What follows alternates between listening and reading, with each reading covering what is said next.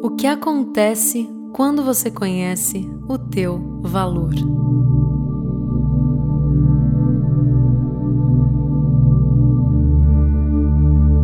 A gente atrai aquilo que a gente suporta. A gente fica aonde a gente acha que a gente cabe. Que espaço eu tenho aqui dentro para caber aquela pessoa que eu tanto gostaria? Precisa trabalhar o amor próprio para a gente não se contentar mais com as migalhas.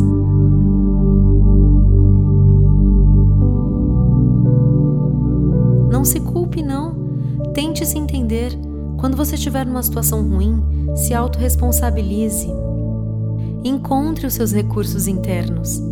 Reconfigure o seu espaço. Abra mais para receber. As relações dizem muito sobre a gente. Os seus relacionamentos são recados para você. Você sabia disso?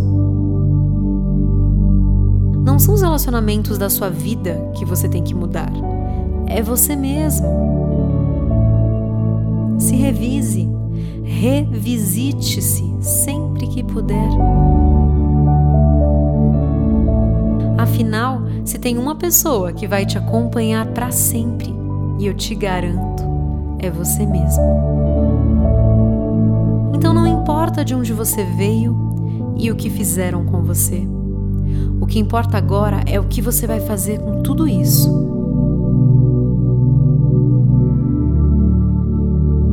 Se lamentar e se vitimizar ou se autorresponsabilizar, fazer algo bom com a tua história e seguir em frente.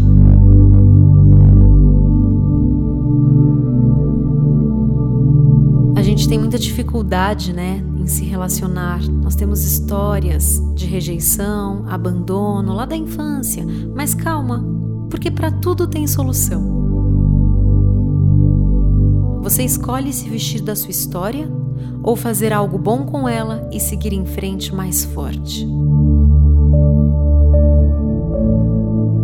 Você sabe qual que é a solução para a rejeição? O amor próprio.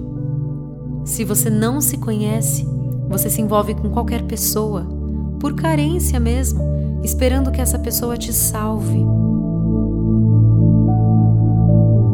É importante você saber do que você gosta, o que é ok e não ok para você. Quando você sabe responder perguntas como como você tá, o que você deseja, aonde você quer chegar, aí sim você se torna muito menos vulnerável.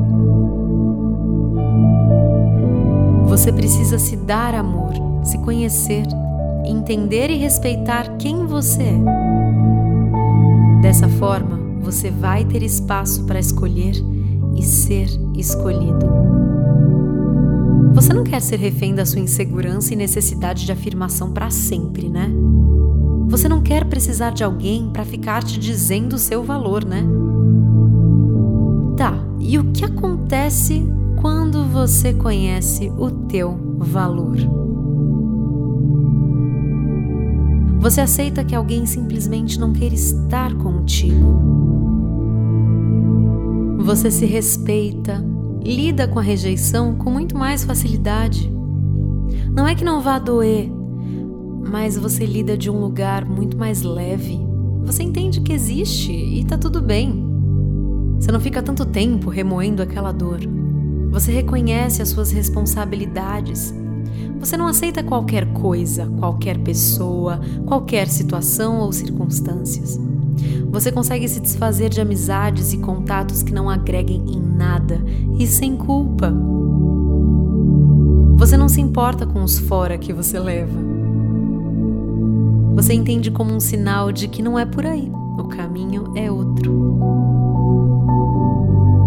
Você se trata com muito mais carinho, dita suas próprias regras, se posiciona. É claro que dói, mas quando você se ama, você se recupera com muito mais agilidade. Você não fica insistindo em quem não te quer. Você se veste de uma elegância chamada amor próprio. me amo, eu me aceito, eu me imponho. Eu não me acho melhor do que ninguém, mas eu sei o tamanho que eu tenho. Eu honro a minha história. O que, que acontece quando você conhece o teu valor? Você não fica à mercê da opinião alheia. Você abraça as suas limitações, enfrenta os seus dilemas. Você sabe aonde você fica e da onde você tem que sair. Você sabe quando você tem que permanecer e quando deve tirar o seu time de campo. Você não coloca mais a responsabilidade da mudança no outro. Por exemplo, o meu problema é o meu ex. O meu problema é meu sobrepeso.